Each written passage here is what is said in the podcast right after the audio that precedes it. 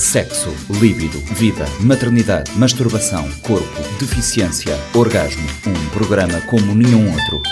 O G da Questão, com a jornalista Lourdes Fortes e a antropóloga Celeste Fortes. O G da Questão, terça-feira, 10 e meia da manhã e 4 e um quarto da tarde.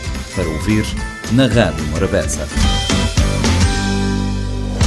Sejam bem-vindos. Começa agora mais uma edição do G da Questão, o programa semanal da Rádio Morabeza que aborda temas do universo feminino.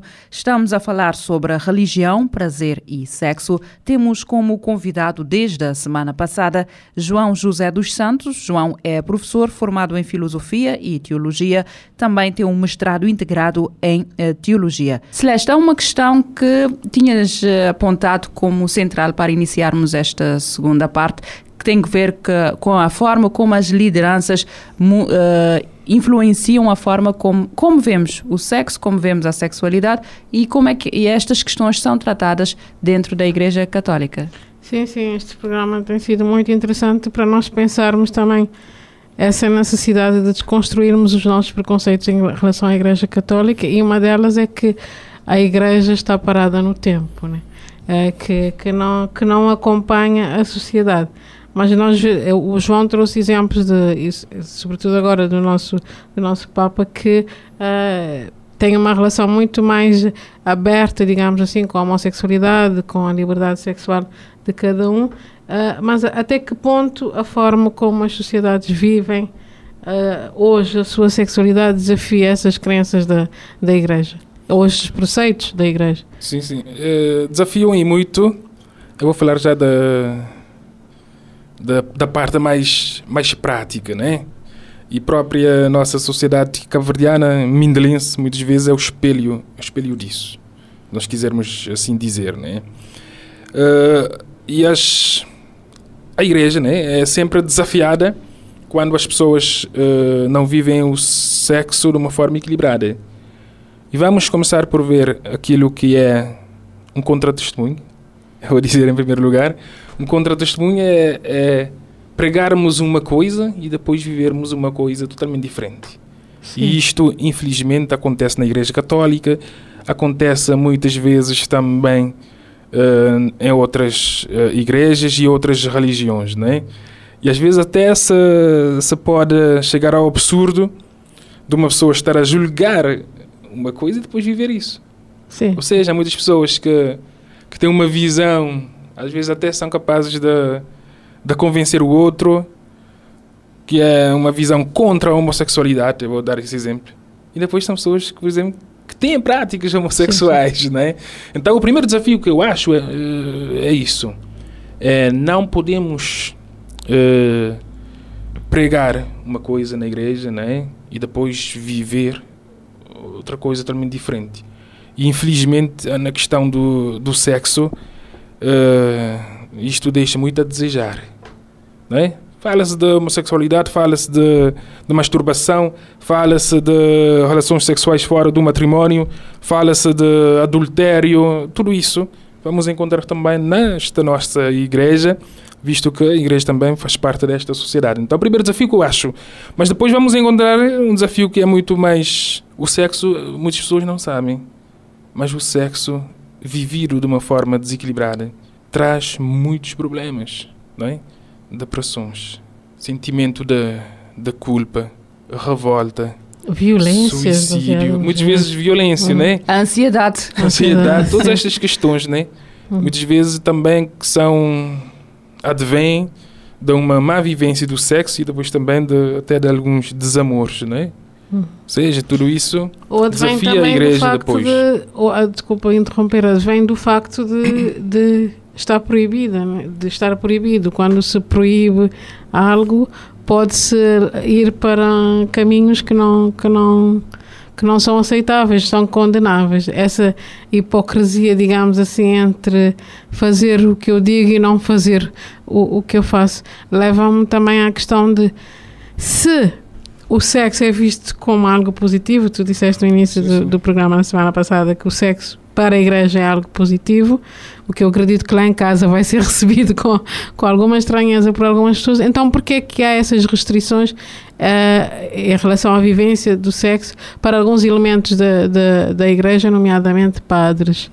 Ou, ou então pegar, né, para reforçar esta questão da Celeste, pegar na ponte, onde é que falha esta comunicação, onde o conteúdo ou a mensa- mensagem é desvirtuada, porque tendo em conta aquilo que disseste e de algumas coisas eh, e daquilo que lemos, não é propriamente, é, é uma percepção da proibição e a mensagem não chegou como deve ser na, Sim, sim, na- sim, no sim. seio da comunidade.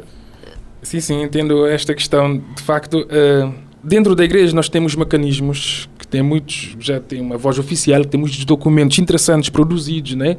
Mas aquilo que se nota é que muitas vezes estes documentos, estas indicações não chegam às pessoas. Seja eh, a nível de ler eh, aquilo que a igreja diz, não é? Eh, muitos, poucas são as pessoas que vão ler. E se não vão ler, vão ter esta percepção muito fraca daquilo que, que, que é, de facto, a realidade vivida dentro da, da igreja, né? Eu vou responder aqui, né, pegando, temos, não é questão da proibição, né? Aquilo que a igreja define é uma, é uma formação, uma educação. Porque é claro que há coisas que devem ser proibidas, eu defendo isso, a nível, a nível da vivência sexual. O prazer não pode ser a qualquer custo. Eu não posso ter o meu prazer né, com, eh, Sofrimento. com o sofrimento do outro. E às vezes até com o meu próprio sofrimento, porque o prazer é, é momentâneo. Não é? Hoje temos uma realidade, até eu não conhecia este fenómeno. Eh, depois um dia passei a conhecer né?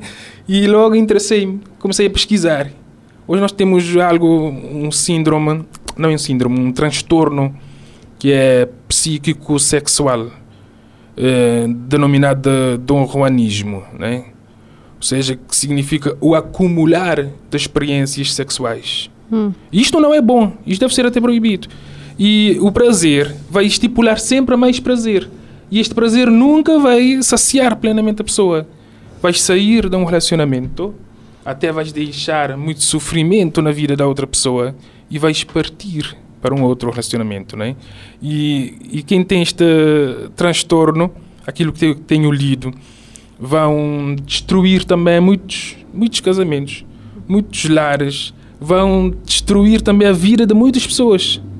Porque depois tentou uma cantiga muito bonita para se conquistar a pessoa, para se levar a pessoa para a cama, ou seja, para se saciar e adquirir o, o prazer, né? E depois partir, ir embora. É o que nós chamamos de antropologia poligamia, né? Exatamente. então eu acho que E são que é, coisas... é- existe poligamia informal em Cabo Verde, né? Nós todos sabemos sim, que sim. existem várias pessoas com várias relações ao mesmo tempo, eh, particularmente os homens. Sim, mas sim. então, mas, eh, mas como é que eh, a Igreja Católica olha para isto? É Isto censurado, é, é condenado. É, censurável, sim. Né? Uhum. É censurável e as pessoas devem ser eh, acompanhadas. Porque depois não só causam sofrimento para si mesmos, né? depois não se vão encontrar sexualmente nunca. Ou seja, nunca vão chegar a um ponto eh, que vão se sentir plenamente saciados. É uma procura intensa, até diária, né? É o acumular das experiências. E depois não é só, como eu já dizia, né? volto a repetir, não é só trazer eh, sofrimentos para a própria pessoa, né? e depois até temos questões de, das doenças sexualmente transmissíveis e outras questões do, do género. Aliás, eh, depois até temos também as questões de, de muitos filhos que vão ter. Né? Hoje temos mulheres, eu vou ver a realidade de São Vicente, por exemplo, né? mulher com muitos filhos e depois sem as mínimas condições para educar como deveria ser estes filhos. E tudo isso são desafios também para eh, a, própria, a própria igreja e para as igrejas, se assim quisermos dizer. Né? Mas respondendo esta questão da, da proibição, né? a, a igreja não, não proíbe o padre, se assim quisermos dizer. Em primeiro lugar está uma decisão do próprio padre. Eu quero servir a esta igreja. É uma questão até muito profunda, porque não era assim na igreja. Não é como nós vemos hoje. Os padres não podem casar, não. Até recentemente na história de Verde, né? Tínhamos padres com filhos, né? Uhum. Nós lermos lá o livro Estamos da, a falar de castidade ou não? É isso. da- Do da- celibato. celibato, O celibato. Nesse caso, celibato. Também, né? Uhum. Uh, e depois, não é questão do padre, é questão de todos os fiéis da igreja. São chamados a uma vida casta. Né? Aquele que tem o seu marido ou a sua esposa né, deve fazer o máximo para amar, para respeitar, para considerar né, a sua esposa, o seu marido, né? para, para que juntos possam viver o amor, não é? Sim, porque tenho a ideia, tenho a ideia dos textos antigos, o, o sacerdote tinha uma esposa. Sim, sim, sim. Era um exemplo e viviam para dar, era um retrato daquilo que deveria, deveriam ser os matrimónios a, a, a vir em sociedade quando é que se deu esta mudança? Agora sim, sim, esta sim, curiosidade. Nós temos aqui, logo uh, a nível da Bíblia, é dividida em duas partes diferentes. Nós temos o Antigo Testamento, tudo aquilo que aconteceu a nível da religião judaica antes de Cristo, e temos o Novo Testamento, aquilo que surgiu né, depois de Cristo, né? aquilo que, o legado que Jesus Cristo deixou. Então é a primeira diferenciação. E no, na religião católica, aliás, na Igreja Católica, melhor dizendo, uh, Cristo é o centro, é aquilo que divide o mundo, né? as idades, é o centro da, da nossa vida, é o espelho máximo. Né? Então ele teve uma vida casta, né? não se casou, não teve mulheres, aquilo que a Bíblia nos diz, né? Então é o é o ideal daquilo, daqui, da, quem, da quem quer verdadeiramente servir os outros, né?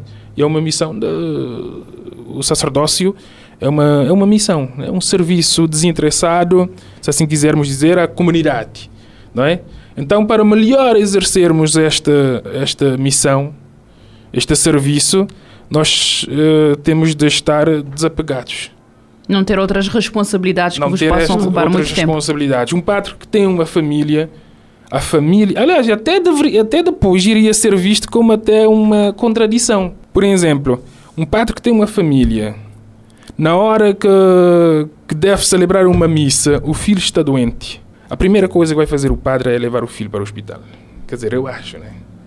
seja, depois vai, vai, vai, vai se criar uh, muitas pendências que não vai ajudar o padre a estar verdadeiramente livre para, para viver e servir a própria comunidade. Mas não é por causa disso também, não é? Que esta proibição até não se trata de não se trata de de uma um dogma da igreja.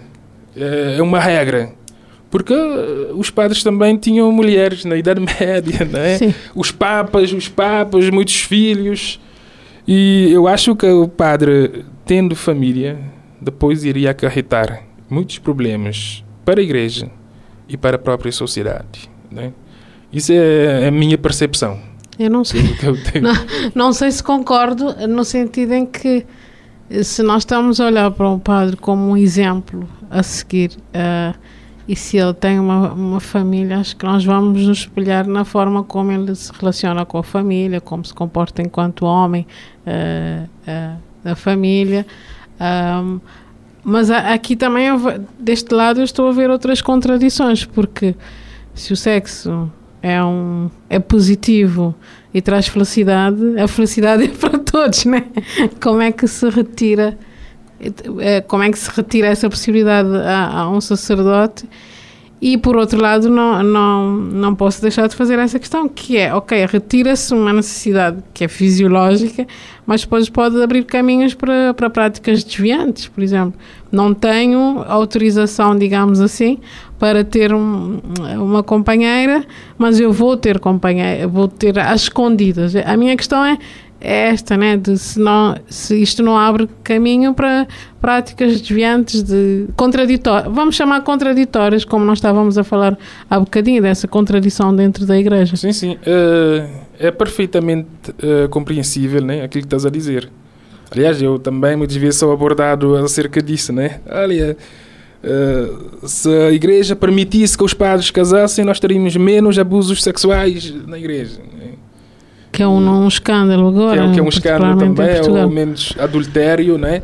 É compreensível esta questão, mas depois eu acho que a minha percepção é que não se resolveria apenas o padre casasse, né? Se o padre casasse, nós não iríamos ter abusos sexuais, porque depois não vamos ter. Sim, no não seio, é tão linear também. No seio da família, nós temos muitos abusos sexuais. Sim. No Brasil, há uns tempos atrás, né, fizeram um estudo, um estudo onde concluíram que havia mais pastores. Quando fala pastores, estamos a falar da, das outras igrejas e até de seitas também, né? Havia mais pastores que abusavam sexualmente de crianças do que padres. E logo temos aqui uma contradição que é horrível, porque o pastor em si tem, tem uma esposa. Tem, tem um, até um. se consegue saciar, né? se quisermos uhum. assim dizer, sexualmente, e o padre não, né? Então temos estas uh, contradições e que são. que são. que são aceitos, aquilo que, que hum. estás a dizer, né? Desculpa. Mas que eu acho que não se resolveria apenas o padre casasse, porque já tivemos esta experiência na igreja, né? Há bem pouco tempo os padres casavam, não é? Foi a partir do Concílio Vaticano II é que restritamente ficou selado. Mas mesmo assim temos, se pegarmos lá o livro da, do Aristides Pereira, entrevista lá, né? Que ele diz assim, inclusive que é filho de um padre. Sim.